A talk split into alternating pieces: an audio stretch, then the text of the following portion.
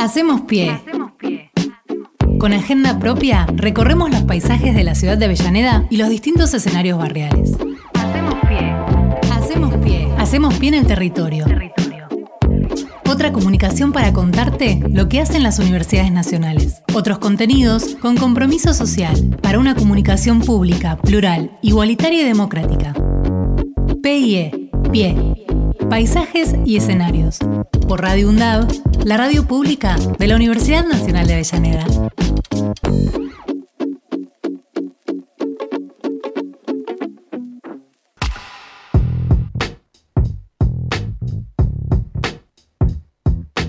Vamos a hablar ahora con el asesor jurídico general y secretario del Consejo Superior de nuestra universidad, eh, Ariel Somoza. Hola Ariel, bienvenido, buen día. Buenos días, muchas gracias. Un gusto realmente tenerte aquí en la mesa. ¿eh?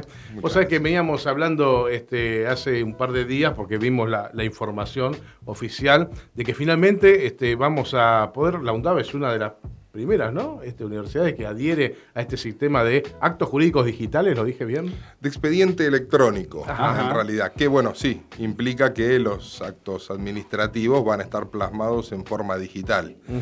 Sí, la verdad que es algo muy bueno. Este, nosotros, en realidad, cuando fue la gestión de- del gobierno anterior, quisieron eh, imponer a las universidades que pasaran a trabajar con lo que es el expediente electrónico, pretendiendo que utilizáramos el expediente electrónico que se utiliza a nivel nacional, que es el GEDE. Ajá. Las universidades nacionales en su conjunto, salvo un par de, de excepciones reunidas en el CIN, se opusieron a esto precisamente porque las universidades nacionales, como ustedes saben, somos autónomas y eh, el expediente que ellos trabajan, el GEDE, manejaría una, una cierta dependencia de lo que es el, el Poder Ejecutivo de turno ocasionalmente. Y aparte que las universidades tenemos nuestras particularidades, ¿no?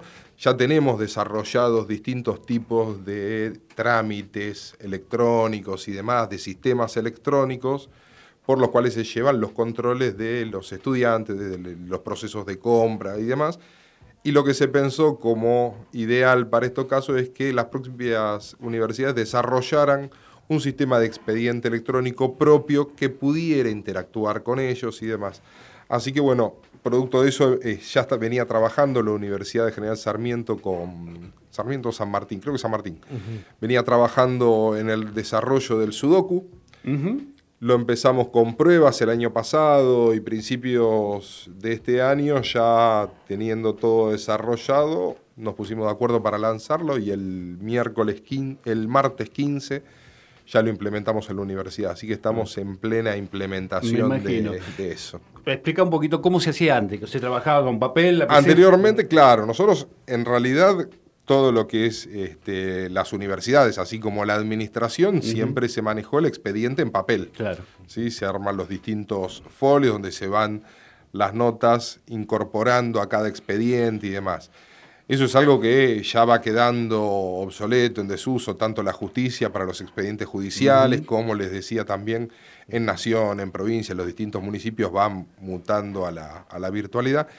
Y aparte, bueno, nos pasó en el 2020, ¿no? En el 2020 nos cayó de un día para el otro la pandemia. Recuerden que nosotros en una semana, un viernes, se decidió que cerraban todas las universidades y nosotros teníamos que continuar trabajando el día lunes, porque gracias a Dios la Universidad de Avellaneda fue una de las, de las pioneras en implementar un sistema bien, bien rápido. Nosotros a la semana estábamos trabajando, no digo normal y habitualmente, porque lo adaptamos, pero pudimos continuar trabajando. De hecho, se pudo seguir pagando sueldos, eh, las contrataciones, los servicios, tomando trámites de los estudiantes, dictando clases y demás.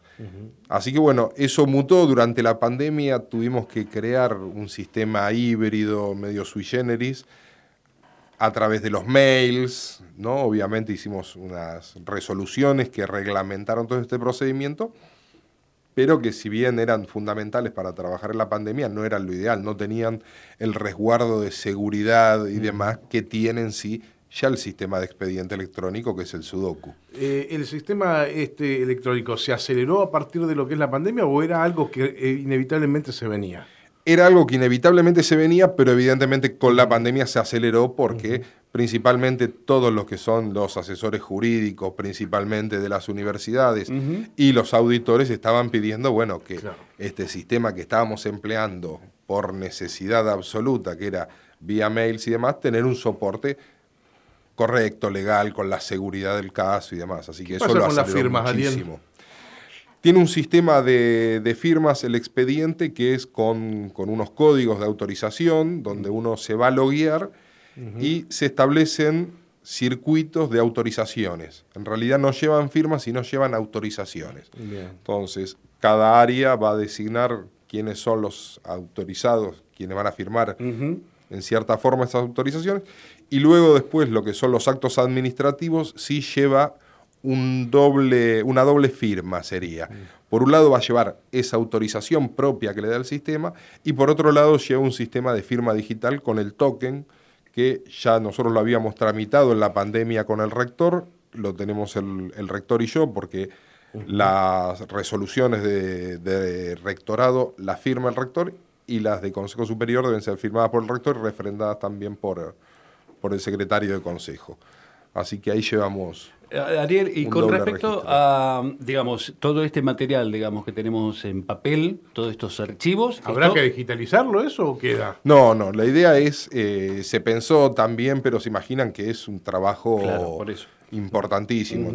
Lo que nosotros hemos decidido es todos los expedientes en papel que hay hasta la fecha, resguardarlos en archivo, hacerles un cierre y continuar de acá para adelante con este, con este expediente electrónico. Y tenemos un bache, digamos, de aquellos expedientes que arrancaron en forma virtual, digamos, por estos mails. Eso se va, a se va a resguardar en un repositorio informático, o más o menos así es el nombre, los chicos de informática son los, los expertos. Va a estar eso cifrado, resguardado con clave de acceso, seguridad, va a estar a resguardo de la dirección de despacho para que paulatinamente después sí, con tiempo, sí todo eso se vaya subiendo al Sudoku, pero bueno, son muchísimos expedientes, muchísimos archivos y demás. Hablaste del tema de seguridad.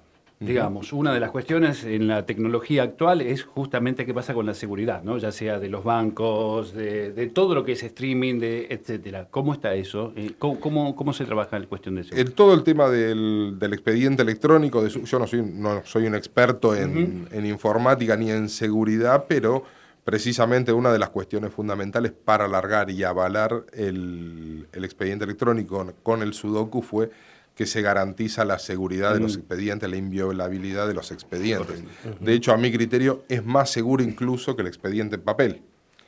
Porque ah, el expediente en papel, si bien lleva una foliatura, no se debería poder sacar ninguna hoja, pero digamos que si es la última, este, podría haberse extraviado.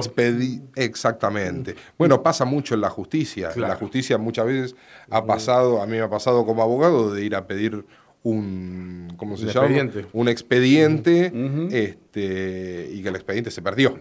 Claro. ¿sí? Con el expediente electrónico. del techo al, piso al techo. Sí, en Loma de Zamora y en, todos lados. Yo tengo, a nivel personal, tengo un juicio con Edesur hace seis años, hará ya más o menos, y si vos vas al juzgado, está tapizado directamente de expedientes con, con Edesur. Y ahí en el medio puede perderse, puede destruirse pensemos mucho de los juzgados, una filtración, una tormenta, algo. Decir, claro. No se mojó todo. Y ni siquiera es adrede, pasa. No, no, no, pasa, pasa, pasa, pasa por las condiciones edilicias muchas veces de, los juzgados o de organismos públicos, lo mismo. No son la más adecuada, sí, este, sin duda. De esta forma sería muchísimo más seguro. Este, repito, sin ser un experto en informática. No, no está claro, pero, entiendo que, es, que es mucho más seguro. bueno, para cerrar este tema entonces del expediente electrónico, festejamos ¿eh? que, somos parte de esto. Recordamos que nuestra productora ya hizo el curso del Sudoku, así que estamos empezando despacito a ir este, todos metiéndonos, encuadrándonos en esto nuevo que se viene. Axel. Te llevo a la eh, sesión del Consejo Superior La 97 ya, ¿no? 97. 97, bien. Y ahí se aprobó tanto al vicedecano, digamos, como la titularidad tuya dentro de lo que es este, el secretario, la, secretaría. Exactamente. Sí, tanto nosotros tenemos la política siempre luego de la elección del rector, que había sido el año pasado, asumió formalmente este nuevo periodo de cuatro años, la asumió eh, en esta sesión del miércoles pasado y conforme al estatuto lo que hace es proponer quien él entiende que está en condiciones de ejercer el cargo de vicerrector y esa, esa propuesta que hace al rector tiene que ser votada y avalada por el Consejo Superior. Así que bueno, felizmente la propuesta fue aceptada. Este, y lo mismo pasa con la Secretaría del Consejo Superior. El rector propone quien a criterio de él entiende que está en condiciones de llevar adelante la Secretaría de Consejo Superior y el Consejo mismo lo vota. Para aquellos que no estén de alguna manera informados de lo que hace un secretario del Consejo Superior, ¿qué sería? Desde la Secretaría de Consejo Superior lo que hacemos, digamos, yo siempre digo lo mismo, el Consejo Superior vendría a ser en cierta forma el poder legislativo, digamos, ¿no? de, la, de la universidad. Es aquel que va a tratar todas las cuestiones atinentes a reglamentaciones por un lado y determinadas aprobaciones que tienen que ser que el estatuto establece que son competencias, o sea, que es facultad del Consejo Superior. Las distintas secretarías o departamentos hacen requerimientos al Consejo Superior, pero no lo envían directamente al Consejo Superior, sino que lo envían a la Secretaría. Nosotros desde la Secretaría, con la colaboración de Elizabeth y de Florencia, lo que vamos a hacer es, primero que nada, analizar toda esa documentación, ese expediente que viene con todo el requerimiento, vamos a analizar que contenga todos los requisitos legales y técnicos para después sí elevarlo a las comisiones del Consejo Superior. La idea fundamental de la Secretaría, ¿cuál es?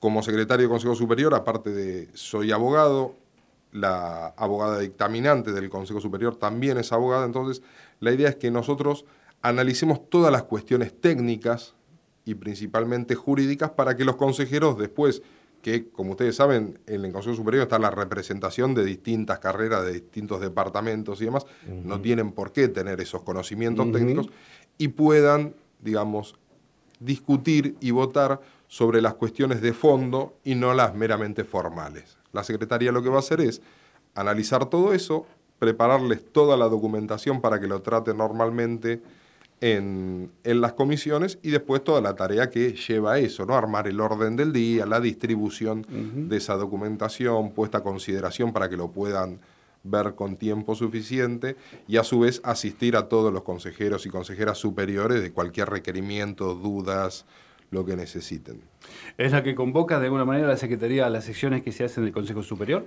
En realidad la convocatoria es, es una aptitud que tienen los propios consejeros o el rector. Nosotros lo que hacemos todos los años, en la última sesión del año, aprobamos, a propuesta de la Secretaría, elaboramos el calendario de sesiones del año próximo. Ahí se vota y si estamos todos de acuerdo, ya lo elaboramos. La Secretaría lo que hace es llevar el control de esas sesiones, y, pero ya prefijadas y aprobadas por el mismo Consejo. En esta oportunidad se dio algo puntual, por ejemplo, que nosotros teníamos aprobado el calendario de sesiones 2022, pero en la sesión de la vez pasada tuvimos que modificar la fecha de mayo, porque habíamos establecido como fecha para la sesión de mayo el 18, sin saber que luego lo supimos y que justo caía el día del censo. Ah, Así que ahí se puso a consideración, bueno, se modificó al 20 de mayo.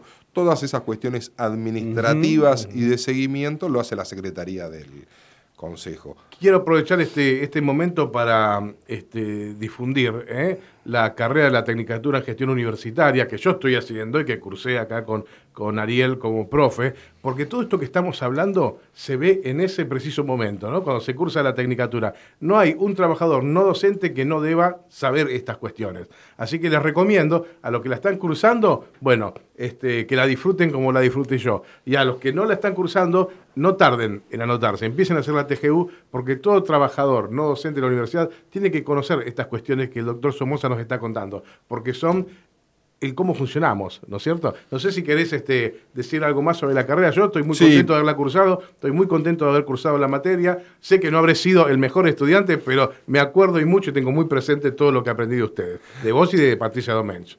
Bueno, muchísimas gracias, Fer. Este, sí, principalmente invitarlos a todos a que se sumen a estudiar la Tecnicatura en Gestión Universitaria. Es fundamental la realidad es que es fundamental, les va a dar herramientas y conocimientos fundamentales para todos aquellos que trabajan y que trabajamos en, la universidad. Le da conocimientos de gestión, les da conocimiento de todo lo que es el, ámbito de la, de la, universidad. La verdad que, eh, sobre todo desde que tuvimos un cambio en la, gestión de la dirección de la carrera. Actualmente la directora de la, de la Tecnicatura es Ana Laura Ruggero.